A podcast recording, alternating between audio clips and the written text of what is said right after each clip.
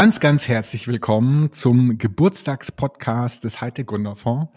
Wir sind 15 Jahre alt geworden und anstelle einer riesen, riesen, riesen Party haben wir gedacht, viel netter und interessanter, wenn wir 15 Podcasts machen mit herausragenden Persönlichkeiten aus der Gründer, aus der Investorenszene, aus der Politik.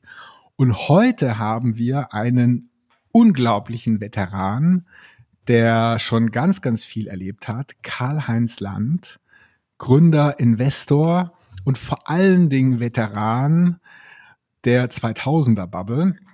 Karl-Heinz, ganz, ganz herzlich willkommen. Ja, hallo. Schön, dass äh, ihr mich eingeladen habt, Alexander. Karl-Heinz, ich habe neulich meinen letzten Aktienkauf, neulich eine Aktie gekauft von einem Unternehmen, was dir sehr bekannt ist.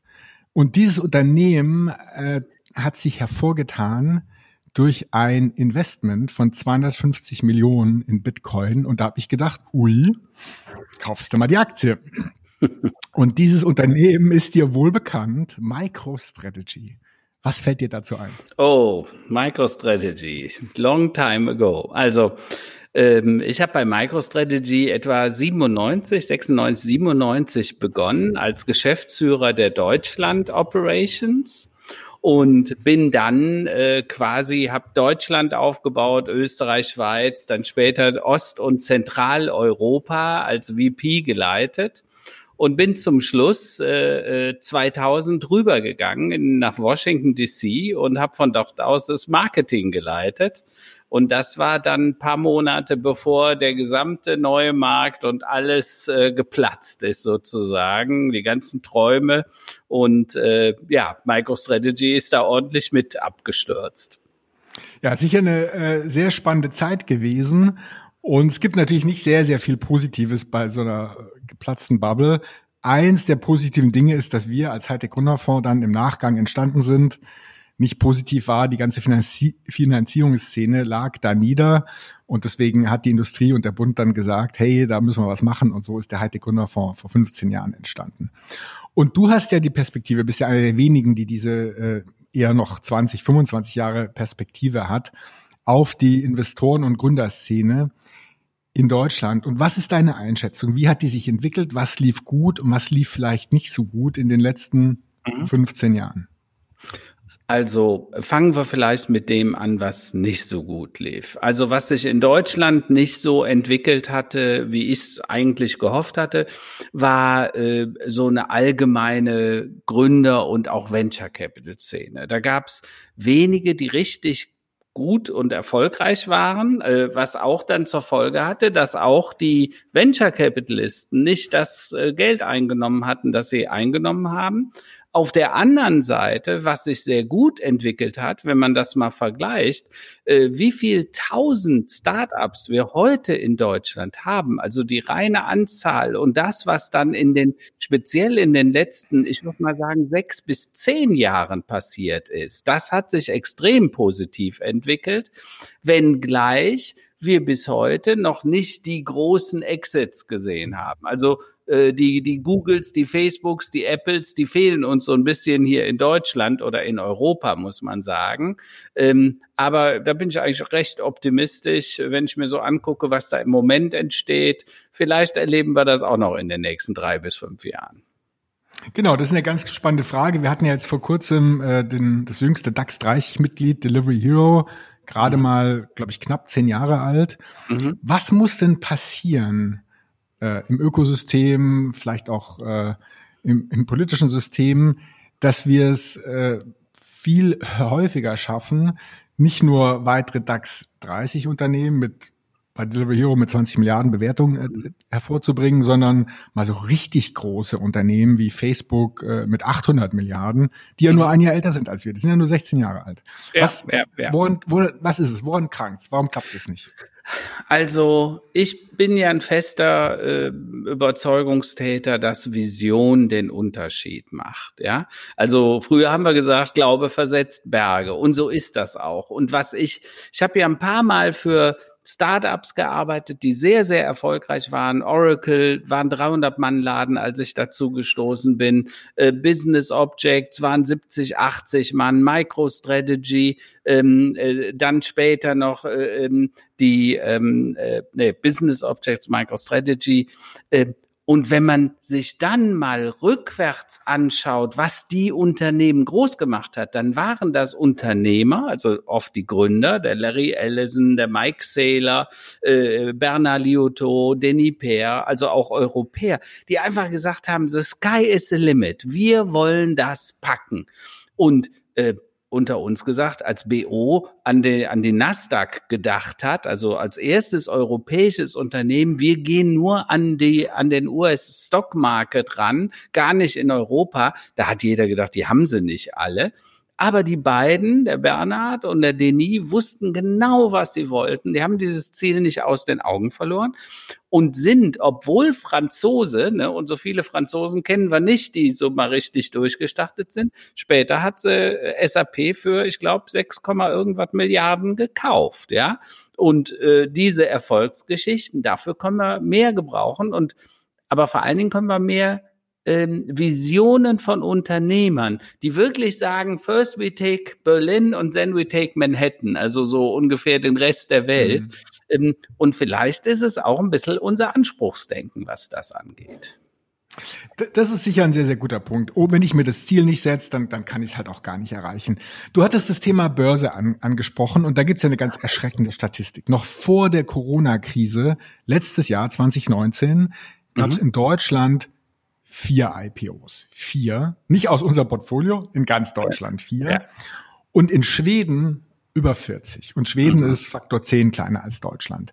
Selbst mhm. wenn ich als Unternehmerin, als Unternehmer die Vision habe und dann will ich an die Börse gehen, dann klappt es nicht in Deutschland. Woran mhm. liegt es? Was, was, was können wir da machen? Also auch hier äh, glaube ich, zum einen, umso gerade bei kleineren Leuten, äh, Ländern, und schauen wir uns mal Israel an, schauen wir uns Schweden an, äh, stellt man fest, weil die so klein sind, müssen die immer sehr international sich aufstellen. Und zwar relativ früh, weil der eigene Markt, Schweden ist, ich weiß nicht, ein Zehntel dessen, was wir in Deutschland sind. Also die können nicht aus sich heraus leben. Ähm, äh, Israel ist es äh, noch krasser.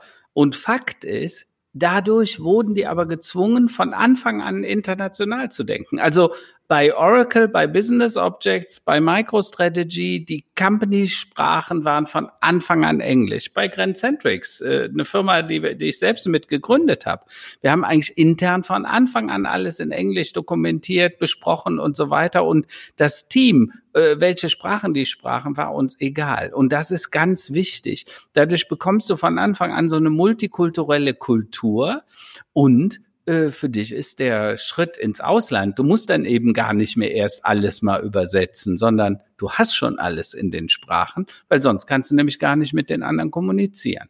Und ich glaube, das ist ein ganz wichtiger und entscheidender Punkt, äh, weil sonst schiebt man die Dinge zu lange vor sich her, geht zu spät ins Ausland ähm, und naja, wir wissen heute alle, wer zu spät kommt, äh, den beißen die Hunde, ne? Du bist ja auch ein großer Verfechter, äh, Redner, Stichwort Digitalisierung an die etablierte Industrie. Wie mhm. siehst du den, den Zustand der Industrie in, in Deutschland in Bezug auf Innovation, Kooperation mit Start-up? Gibt es da Aufholbedarf? Sind die da gut im Rennen? Was ist da deine Einschätzung? Was ist deine Empfehlung an die etablierten Player? Ja, also man muss ganz klar sagen, da ist sicher noch viel, viel Luft nach oben.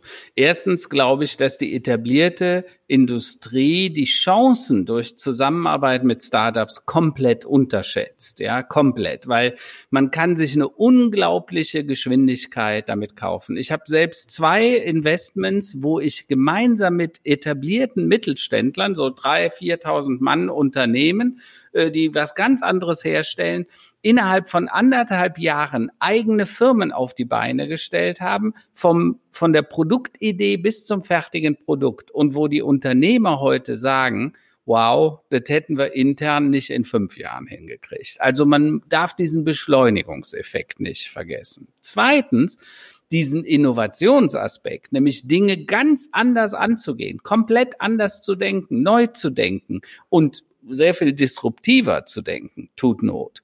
Und drittens, man muss auch eins mal ganz klar festhalten. Ich habe gerade einen Artikel geschrieben, Stillstand als Beschleuniger. Da ging es um Covid, die Pandemie, was passiert da mit der Wirtschaft, der Ökonomie, aber auch der Gesellschaft. Und meine These ist ja, dass wir gerade im Übergang sind von der Industriegesellschaft in eine Wissens- und Informationsgesellschaft. Und in diesem Übergang ist es wie immer, da entsteht auch eine neue Gründerzeit. Das war im Übergang von der landwirtschaftlichen zur äh, Industriegesellschaft genau derselbe Fall. Da sind die neuen Fabriken, da sind die Fords entstanden, die Automotive und die großen, äh, die Fissmanns, die Weilands und so weiter. Die hat's genau in dieser Zeit gehabt. Und meine These ist, diese Gründerzeit ist jetzt wieder, weil das Alte ist am Ende, ne, denk mal, äh, Warren Buffett ist aus allen Airline-Aktien ausgestiegen. Warum wohl? Also ich glaube, wenn man da zweimal drüber nachdenkt, dann weiß man, Fliegen ist am Ende, also zumindest so wie wir es kennen. Kreuzfahrt wird am Ende sein. Das Automobil wird auch nicht mehr so fahren, wie das früher mal fuhr, besonders wenn das Autonome jetzt noch dazukommt. Aber es werden ganz neue Mobilitätskonzepte gefordert, es werden ganz neue Transport-, Logistikkonzepte wenn du übergehst von der Industrie in die Wissens- und Informationsgesellschaft, dann vollzieht sich auch eine Wertschöpfungsveränderung hin zu Software und Service. Darum sind auf einmal Plattformen so wichtig. Äh, selbst der Herr Dies von VW sagt, oh, mit dem Auto, das wird tricky, wir wollen jetzt mal lieber das Betriebssystem für das Auto entwickeln. Ich meine, zwar unter uns, da hätte man auch 15 Jahre früher drauf kommen können, aber ist ja gut, besser, besser jetzt als nie. Fakt ist, wenn das so ist, dass Software ein Großteil der Wertschöpfung der zukünftigen Mobilität, Automobilität, wie immer du das auch nennen willst, sein wird, dann brauchen wir jetzt die Gründer, die das verstehen und die das nächste Facebook, Google, VW und Dings bauen und zwar in Software und Service und in Plattformökonomie. Ja? Äh, und deshalb bin ich der Meinung, dass man jetzt investieren muss. Also unter uns gesagt, ich habe ja quasi so äh, äh selbst an die 14 Beteiligungen inzwischen äh, und ich verstärke meine Aktivitäten, weil ich glaube, dass ich damit mein Risiko verteile und senke, weil äh, da werden schon ein paar dabei sein, die durchaus Mittelständler und ich sage jetzt mal, ich meine 3000, 5000 Mitarbeiter und da wird hoffentlich auch ein oder zwei Unicorns dabei sein. Ich bin da immer noch recht optimistisch. Mit, mit dem Wissen und der Erkenntnis, stell dir vor, es kommt eine gute Fee und macht dich zum Kanzler. Welche ja. drei Dinge würdest du für Deutschland in diesem Kontext auf den Weg bringen? Also, das erste ist, ich würde weg von diesem Repair-Ökonomie-Gedanken. Also wir stecken 60 Milliarden in Kohlesubventionen, 100 Milliarden in Abbau von alten Atomkraftwerken äh, und dann äh, kommen 100 Milliarden für die Automobil- und die sowieso Industrie. Das sind sowieso Industrien, die es nicht schaffen. Die sind End of Life Cycle. Also ich würde das Geld nach vorne richten und das heißt, statt einer Lufthansa, äh, und ich sage das ganz offen, Gott hab sie selig, so wie es die heute gibt, wird es die nicht mehr geben in zehn Jahren, in 15 Jahren. Die werden vielleicht noch 150 oder 200 Flieger haben, aber keine 750 mehr. Und äh, statt der Lufthansa 10 Milliarden zu geben, würde ich 100 Milliarden nehmen und jedem, der ein Startup gründen will, 250.000 Sonderförderung nur für die gute Idee. Und wenn er nach, nach anderthalb Jahren noch da ist, kriegt er nochmal 250.000 Euro. Man könnte theoretisch mit 10 Milliarden 40.000 Startups jeweils 250.000 Euro geben, ohne Verlust, ja. Und wenn die Hälfte, ein Drittel oder zwei Drittel es nicht schaffen, ja, das macht nichts, dann haben wir trotzdem noch zwei, drei Millionen neue Arbeitsplätze geschaffen. Absolut. Gibt es ein, gibt's ein gutes Vorbild? Peter Thiel hat ja Schulabbrechern 100.000 gegeben und der ja. erfolgreichste davon ist gerade mit 3,6 Milliarden Bewertung an die Börse gegangen. Und, so, und, äh, und das hat sich auch gelohnt. Für ihn und für alle anderen auch. Und das ist meine These. Wir müssen viel disruptiver denken, wir müssen mutiger sein, wir müssen Risiken eingehen, aber vor allen Dingen müssen wir anfangen, die Marktmechanik zu verstehen. Und wenn die Startups von heute die Mittelständler und die Konzerne von morgen sind, ja, dann weiß ich doch, was ich zu tun habe, ja. Und davon behaupte ich, da können wir alle nur von profitieren.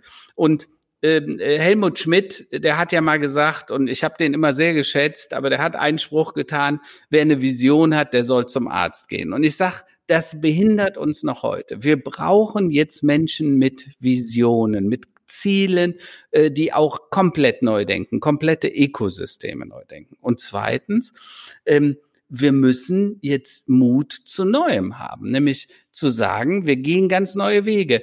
Ähm, und übrigens, die alte Bauernregel, die früher hat man ja immer gesagt, Schuster, bleib bei deinen Leisten, also im Sinne von mach dein Business, was du beherrschst und guck nicht rechts und links.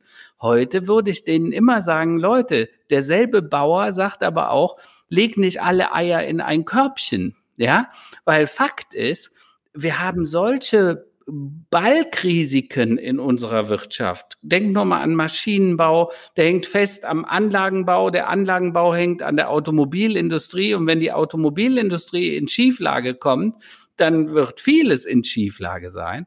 Und da sehe ich eine Riesenchance, wenn wir ein bisschen diversifizieren.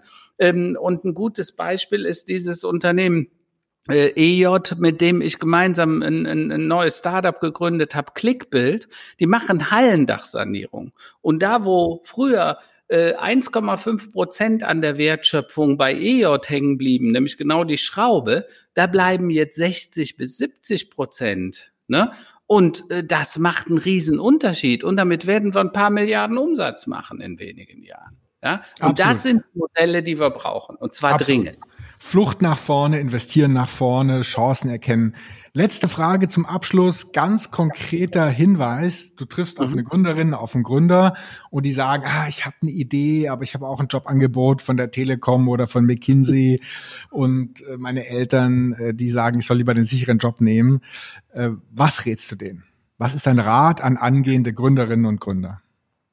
Also ähm, für mich ist das immer sehr einfach, weil ich hatte nie ein großes Verhältnis zu den großen Unternehmen. Aber was ich denen empfehlen würde, es gibt ja durchaus äh, Menschen, die sagen, äh, ich will Sicherheit und äh, äh will ein äh, Nine by Five Job, Work-Life-Balance. Da kann man durchaus überlegen, ob man nicht lieber dann zur zum großen Konzern, Namen sage ich jetzt nicht, geht. Ähm, wenn es aber darum geht, dass du dich selbst verwirklichen willst. Hör tief in dich rein. Und wenn da irgendwas in dir sagt, ich will was verändern, ich will was bewegen, ich will vor allen Dingen eigenverantwortlich handeln, weil das ist ja ein großes Problem in den großen Organisationen. Da gibt's viel Hierarchie, viel ich sag auch heute noch Command and Control, auch wenn das oft an den Türschildern noch anders steht, äh, dann sage ich dir, überleg dir das dreimal, ob du das tust, weil ich habe so an die 30, 40 Unternehmen begleitet, als sie gegründet wurden, habe erlebt, wie äh, Oracle, Business Objects, MicroStrategy oder auch eigene Unternehmen gewachsen sind. Und den Spaß, den du dabei hattest, auch die Arbeit, das muss ich offen zugeben, das war oft nicht ganz ohne. Also du zahlst auch einen Preis, aber wenn, wenn das Leben äh, privat und geschäftlich eh nicht mehr so ganz auseinanderzuhalten sind, dann arbeite ich doch lieber auf der eigenen Seite und ziehe die Bilanz für mich selber im eigenen Unternehmen, vielleicht mit spannenden Mit äh, äh, Gründern, äh, als in einem Konzern zu sein, wo ich ähm, vielleicht dann morgens doch wieder gesagt wird, ach Age, das war's nicht, wir machen morgen doch wieder was ganz anderes. Mhm. Und äh, deshalb kann ich nur sagen, äh, überlegt euch zweimal, welcher Typ ihr seid. Und wenn du dann noch das Gefühl hast, die Rente ist wichtig, dann, äh, ja, dann geht zum Konzern. Lieber Karl-Heinz, vielen, vielen Dank für deine Insights, äh, für deine sehr, sehr positive Energie und die ganz tolle, sehr, sehr langjährige Perspektive. Danke für deine Zeit. Danke, Alexander, für die Einladung. Tschüss. Gerne.